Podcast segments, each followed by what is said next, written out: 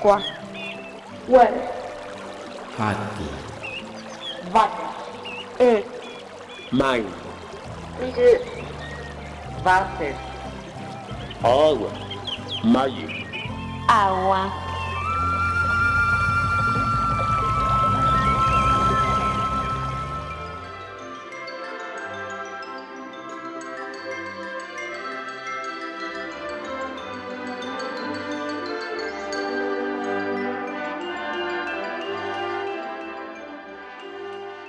Dicen que la luna es igual en todas partes, pero en mi tierra la luna es otra luna. Mi pueblo es una flor siempre brotando, es pájaro en verano, vino compartido y derramado, es tal vez una canción de madrugada en una esquina por las puertas y canteras rebotando, es savia fresca de flores de amapola, olor de sabinos centenarios, es un Judas tronando en un domingo de gloria entre risas abiertas de un miedo enterrado. Es cabalgar de fantasmas en los caserones viejos y en los nuevos nuevas penas que cabalgarán mañana. Es una paloma real sobre una tlazolera, es una cara morena con grandes ojos cafés, es alegría, es color, es grito de una canción, es tristeza, es soledad, es cobardía, es dolor, es pasión de luna llena, tentación de manzana. Dicen que la luna es igual en todas partes, pero en mi tierra, Durango, la luna es otra luna.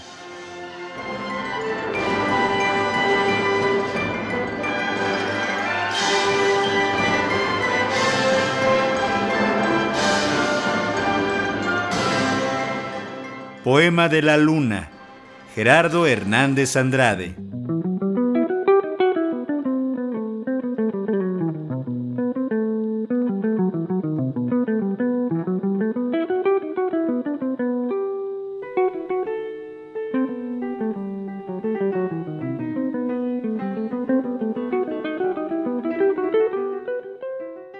Sean bienvenidos a este programa, me da mucho gusto recibirlos como cada semana, hoy nos vamos a trasladar al estado de Durango.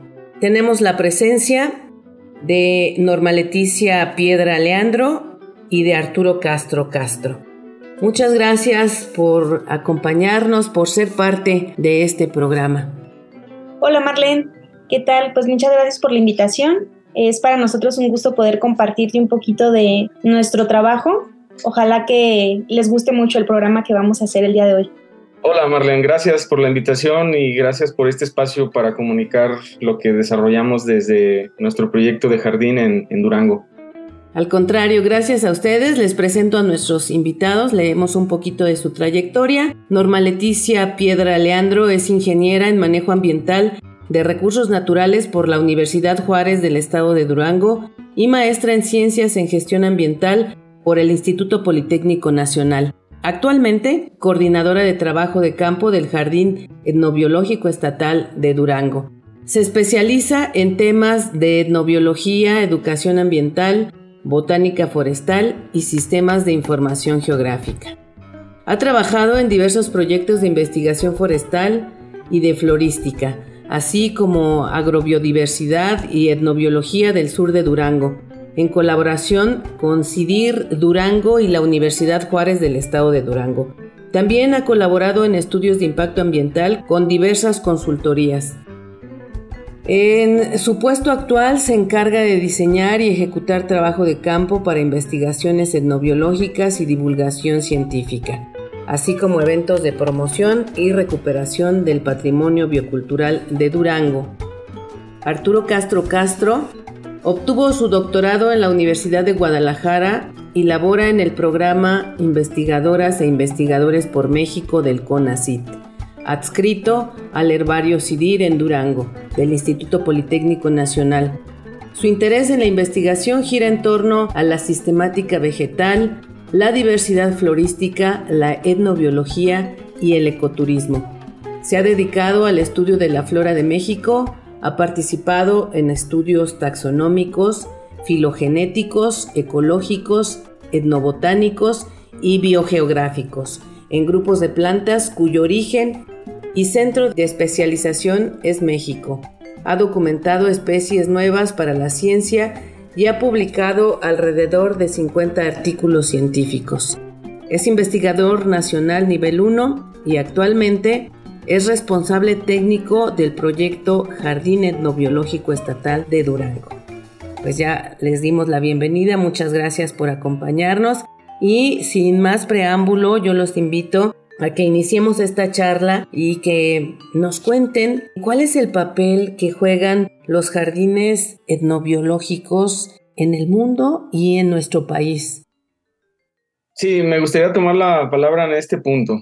Siempre pienso que es importante iniciar o pensar sobre el valor de los jardines etnobiológicos o los jardines botánicos, etnobotánicos, eh, como también eh, existen o son nombrados, a partir de lo que a nivel mundial se ha estado enfatizando, recalcando quizás en las últimas décadas sobre la crisis socioambiental que existe pues en el planeta y cómo esta crisis socioambiental pues al final se puede combatir de distintas formas, pero una de ellas es a través de estrategias como es la conservación de espacios y la conservación de la biodiversidad o tratar de generar estrategias de conservación para la biodiversidad.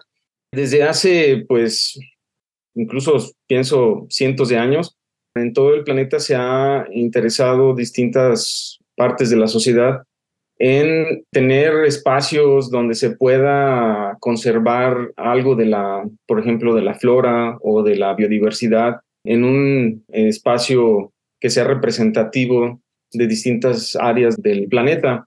Entonces, creo que así es como al final surgen en el mundo y se han ido propagando, diversificando los jardines en el planeta como una necesidad de conservar la biodiversidad, por una parte.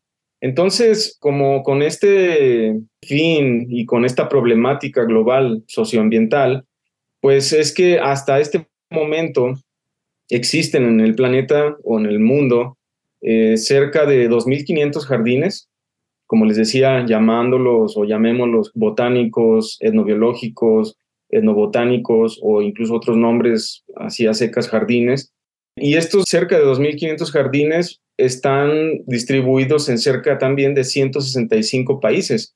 Estos datos son pues datos de la década de los 2000 que están incluso reunidos en un libro bastante interesante que sugiero pues a los radioescuchas es un libro del doctor Javier Caballero que se publicó en el 2002 y que reúne información sobre los jardines botánicos de México, que para ese momento en este trabajo él reunió información de poco más de 20 jardines para demostrar cómo estos 20 jardines, al menos en el territorio mexicano, pues eran bastante valiosos por una parte porque estos jardines en ese momento eh, reunían cerca del 30% de la diversidad florística del país, es decir, eh, de las eh, 23 mil especies que hay en México de flora o de plantas vasculares, en estos jardines están representados cerca del 30% de toda esa diversidad. Entonces, desde ese punto de vista, creo que pueden ser considerados muy valiosos los jardines botánicos, etnobiológicos, etnobotánicos, como espacios donde se conserva la biodiversidad, pero además donde se fomenta la presencia de otros grupos biológicos. Por ejemplo, en los jardines no solo se conserva flora, sino que es posible conservar otros grupos biológicos hablando, por ejemplo, de aves, mamíferos, reptiles, insectos o otros que ustedes tengan en mente, incluso los hongos también. Y bueno, creo que este es una parte fundamental muy importante en cuanto a la creación y las estrategias de conservación de la biodiversidad que tienen los jardines, pero actualmente, y como mencionabas, Marlene, sobre los jardines etnobiológicos que actualmente están siendo impulsados desde el CONACID, ahora Consejo Nacional de Humanidades, Ciencias y Tecnologías, pues este tipo de jardines en el país etnobiológicos, ahora lo que buscan, además de la conservación de la biodiversidad, también buscan conservar el patrimonio biocultural, que es, vamos a decirlo a grandes rasgos, como la cultura ligada a toda esta biodiversidad. Es decir, todas las relaciones que el hombre tiene con nuestro entorno, con el entorno biótico. Y bueno, así a grandes rasgos creo que este es el valor pues muy general que actualmente tienen los jardines botánicos, etnobotánicos y etnobiológicos. Arturo Castro, nada más para ampliar un poquito la información al respecto. Formar un jardín etnobiológico, etnobotánico, ¿de quién depende? ¿Se siguen ciertas reglas o ciertas normas o especificaciones, ya sean nacionales o internacionales? Digamos que quién lleva la batuta al respecto. Bueno, en un contexto mundial existen pues muchas organizaciones que de alguna manera lideran las líneas de trabajo y las pues sí directrices que todos seguimos.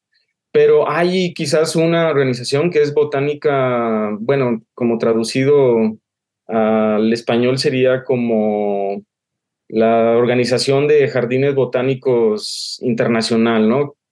Que en, inglés normalmente es, o casi siempre lo manejan como Botanical Garden Conservation International. Es una organización mundial que está integrada por representantes de distintos niveles de la sociedad, desde los mismos jardines botánicos, etnobiológicos, botánicos, pero también hay actores de organizaciones no gubernamentales, pero también de organizaciones gubernamentales, es decir, los mismos gobiernos de distintos países participan.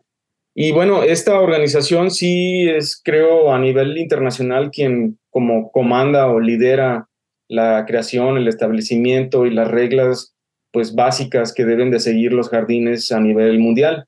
Y a nivel nacional, es importante, creo, señalar que existe la Asociación Mexicana de Jardines Botánicos.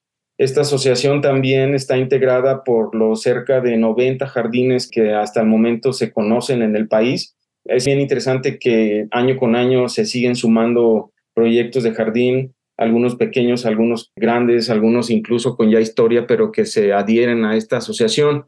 Entonces, en México, la Asociación Mexicana de Jardines Botánicos creo que es la organización que lidera y que al final también nos permite vincularnos y generar estrategias y trabajo en común para la conservación de la biodiversidad y del patrimonio biocultural mexicano. ¿Hay alguna diferencia o se marca alguna diferencia en que sea jardín botánico, etnobotánico o etnobiológico o solo es una forma de llamarlos? Sí, yo creo que esto ha respondido, vamos a decirlo, como al espíritu de los tiempos porque en un inicio, pues sí, estas colecciones estaban enfocadas en tener como una muy buena representación o una muy buena colección de plantas, a veces no necesariamente nativas o propias de la región, sino que pues a veces eran colecciones incluso particulares que hacían ver como plantas exóticas con mucho valor ornamental o que eran muy raras y valiosas en términos económicos. Pero creo que esto ha ido pues evolucionando bastante conforme incluso van cambiando las prioridades a nivel internacional en cuanto a conservación, en cuanto al modelo económico, pues creo que han ido cambiando también los nombres. Eh, al final creo que todos tenemos las mismas bases, es decir, todos los jardines ahora o desde siempre han buscado o tienen los mismos intereses, pero eh, han recibido distintos nombres a lo largo del tiempo. Entonces, creo que al final sí, somos lo mismo, pudiera decirse, pero tenemos distintos nombres e incluso pues jardines ya con cierta historia, eh, han, vamos, años de, establecimiento, de alguna manera han ido adoptando, como les decía, lo que se ha ido generando a lo largo de la historia, es decir, eh, iniciaron quizás como un proyecto de jardín botánico, pues a secas, tradicional, para la conservación de ciertos grupos de plantas, con ciertas colecciones muy particulares de flora, y después, conforme avanza el tiempo, van adoptando distintos papeles, incluyendo, por ejemplo, no solo flora o, por ejemplo, incluyendo no solo este tipo de trabajo con las plantas, sino también con las comunidades indígenas, mestizas o incluso comunidades equiparables a lo largo de los distintos territorios que cubren.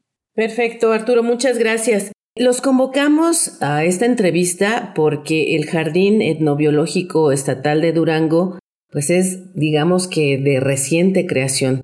Surgió en el año 2020. Cómo surge la idea y qué actores se ven involucrados en la creación de este Jardín Etnobiológico Estatal de Durango. Norma. Bien, pues les platico un poquito. El Jardín Etnobiológico Estatal de Durango atiende o responde a una convocatoria que lanza el CONACYT en el 2019, que es para conformar una red nacional de jardines etnobiológicos. En esta convocatoria se invita a cada uno de los estados de la República para que hagan una propuesta por estado y que se cumplieran todos los objetivos que la convocatoria marcaba, pues iba a ser financiada por cinco años. Entonces, eh, digamos que aquí en Durango se hizo una reunión previa en donde se convocó por medio del el Consejo de Ciencia a nivel estatal, algunas universidades y pues algunos centros de investigación, incluido el CIDIR, en donde se plantea la posibilidad de armar una propuesta completa en donde nosotros como institución líder, que es el CIDIR Durango, pudiera ser la representante de este proyecto a nivel estatal entonces, bueno, se arma la propuesta, se generan los objetivos, los lineamientos, como lo mencionaba Arturo, pues ya claramente establecidos, ¿no? Cuáles iban a ser los objetivos como jardines no biológico, cuál iba a ser su papel en el estado de Durango. Y al hacer la propuesta desde aquí, desde Durango, donde, como les comentaba, participan otras instituciones, pues sale ganadora, ¿no? A finales del 2019 y en 2020 que recibimos el financiamiento, pues comenzamos a trabajar con esta serie de objetivos que pues hasta la fecha nos han mantenido en el juego, por así decirlo, y pues que realmente nos ha hecho aprender bastante, ¿no? Sobre este papel que juegan los jardines botánicos o como les podamos nombrar, que los voy a llamar así en, general, porque sí somos, como dice Arturo, lo mismo, aunque tenemos objetivos diferentes.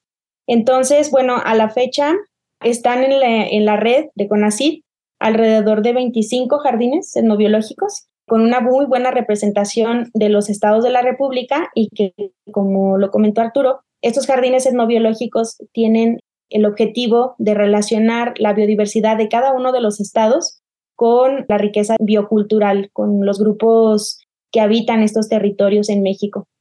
Y bueno, como les comentaba, participan diversas instituciones. Está la Universidad Juárez del Estado de Durango, el Instituto Tecnológico del Valle del Guadiana, está la Secretaría de Recursos Naturales y Medio Ambiente y el Consejo de Ciencia y Tecnología del Estado de Durango. También participamos y colaboramos con otros jardines del Estado en una red de jardines etnobiológicos de Durango. Y bueno, pues es así como este proyecto tiene muchos actores, ¿no?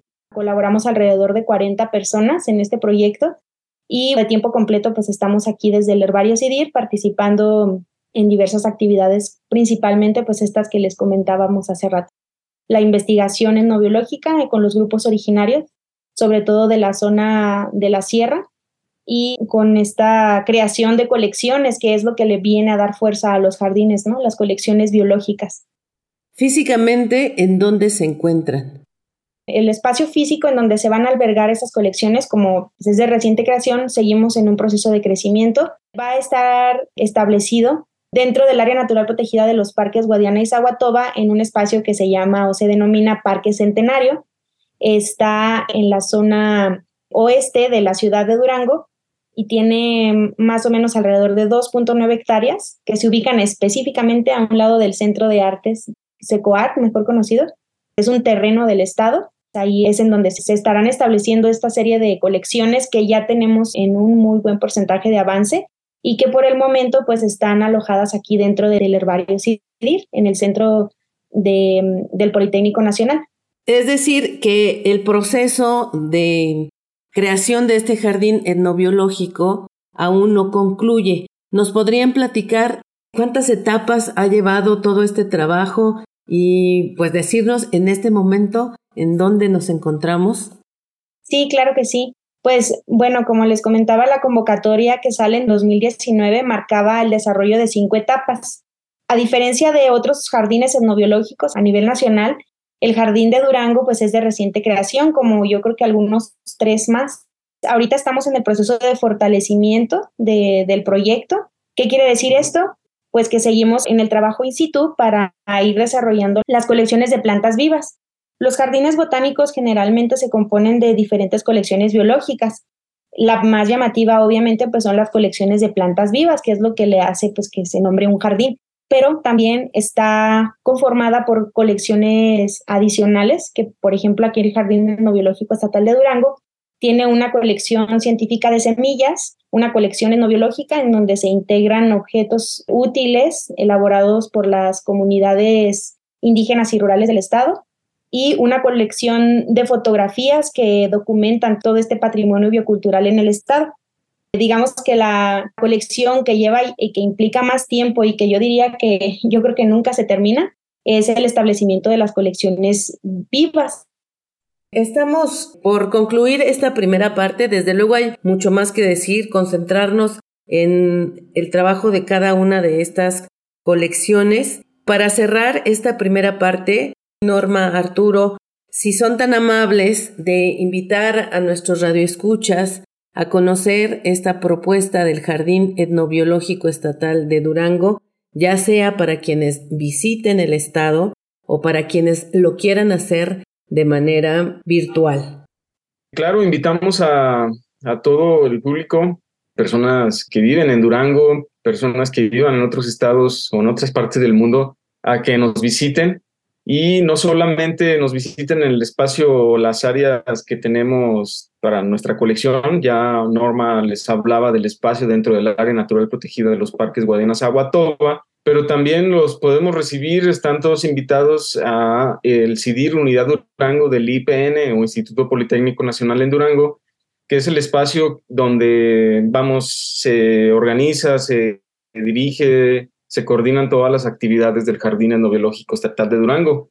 Además del espacio físico, los lugares donde nos pueden visitar, también los invitamos a visitar nuestras redes sociodigitales, Facebook, Instagram, eh, YouTube, y también tenemos pues algunas colaboraciones, por ejemplo, con Radio Universidad Juárez del Estado de Durango, donde también pueden conocer un poco más de nosotros, del Jardín Biológico, a través de nuestra participación en el programa de Radio Mestiza. Eh, un programa que en gran medida comprende la difusión, la divulgación del conocimiento biocultural que existe en el Estado. Norma, ¿deseas agregar algo para despedirte? Que además del Jardín Etnobiológico Estatal de Durango, que pues es en el que nosotros trabajamos, también es importante comentarles que estos 24 jardines, ahorita verificando la cifra, a nivel nacional, pues también les pueden regalar una muy buena sorpresa sobre la riqueza biocultural de cada uno de los estados. Por ahí en nuestra página de Facebook pueden encontrar el directorio o algunas otras eh, páginas de los jardines etnobiológicos que hay en México y pues a los que ustedes también pueden asistir o acercarse para aprender un poquito más sobre patrimonio biocultural a nivel nacional. Lo que sí atendemos de manera constante es el correo electrónico. Eh, está el correo institucional que es jardinetnobiológicodgo.gmail.com en donde cualquier persona interesada puede mandarnos sus peticiones. Atendemos servicios de entrevistas, visitas, recorridos guiados. También hacemos conferencias y talleres. Tenemos por ahí una oferta interesante sobre estas actividades de divulgación que se brindan desde el jardín y que pues cualquier persona, ya sea personalmente o representando alguna institución, pues puede solicitar el servicio. Igualmente, ahí en nuestras páginas en redes sociales sobre todo en Facebook e Instagram. Publicamos constantemente las actividades que son abiertas al público y que pues con mucho gusto los esperamos para que conozcan un poquito más sobre todo las actividades que realizamos.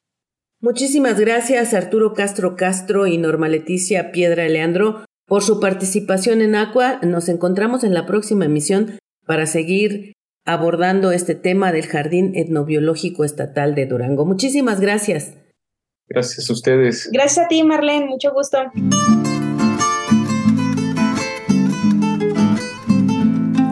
De luto elegante y esencia de rosa, una casa hermosa, postura triunfante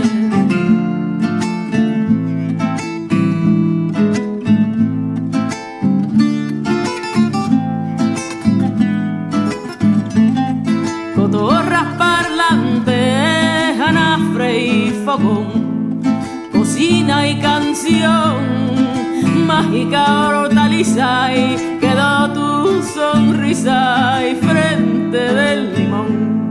Quedó tu sonrisa a la frente del limón.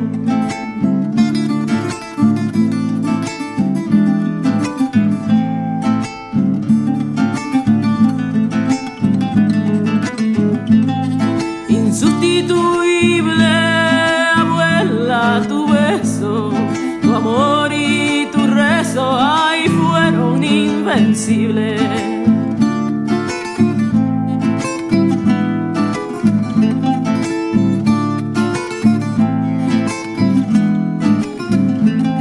Sonrisa visible y flor en el pelo, con tu lindo velo arropé mi infancia. No existen distancias,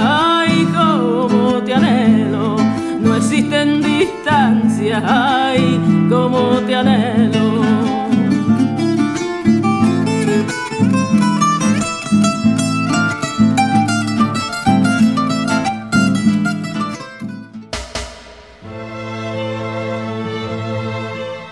La increíble recuperación ecológica de una pequeña isla caribeña que pasó de ser una roca desolada a un verde refugio de vida silvestre en tan solo unos años es un ejemplo para los ambientalistas de todo el mundo.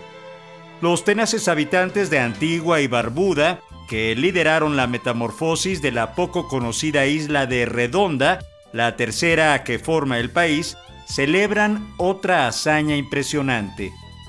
El territorio, de menos de un kilómetro de largo, ha sido designado oficialmente como área protegida por el gobierno de Antigua y Barbuda, lo que garantiza que se preserve para la posteridad su condición de lugar de anidación para aves migratorias y hogar de especies que no se encuentran en ningún otro lugar de la Tierra. La reserva del ecosistema redonda, que también abarca praderas de pastos marinos circundantes y un arrecife de coral, se extiende por unas colosales 30.000 hectáreas.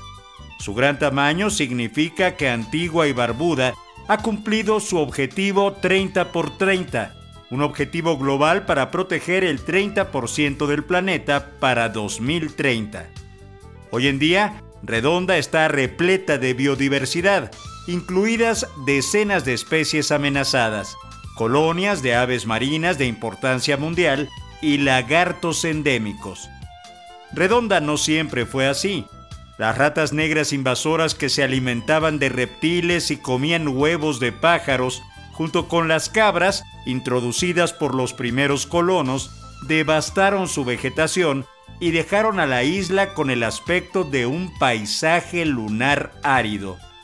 Un ambicioso proyecto lanzado en 2016 para reubicar a las cabras y erradicar las ratas hizo que la vegetación volviera, trayendo consigo un aumento exponencial de especies nativas. El trabajo fue dirigido por la ONG local Environmental Awareness Group, en cooperación con el gobierno y socios extranjeros, incluido Fauna y Flora Internacional. Para las pequeñas islas en desarrollo y que se encuentran en riesgo por el cambio climático, el éxito de Redonda representa una rara chispa brillante en medio de un exceso de titulares ambientales sombríos. La activista Bradshaw considera que Antigua y Barbuda ha demostrado a los escépticos que sí se puede recuperar el planeta.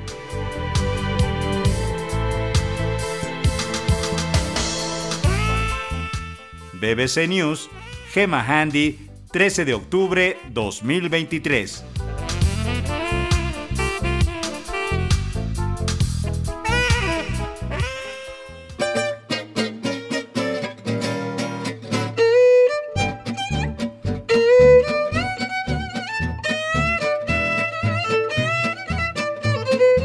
Participamos en este programa Antonio Fernández, Lourdes Garzón, Marlene Reyes, José Ángel Domínguez y María Felicitas Vázquez Nava.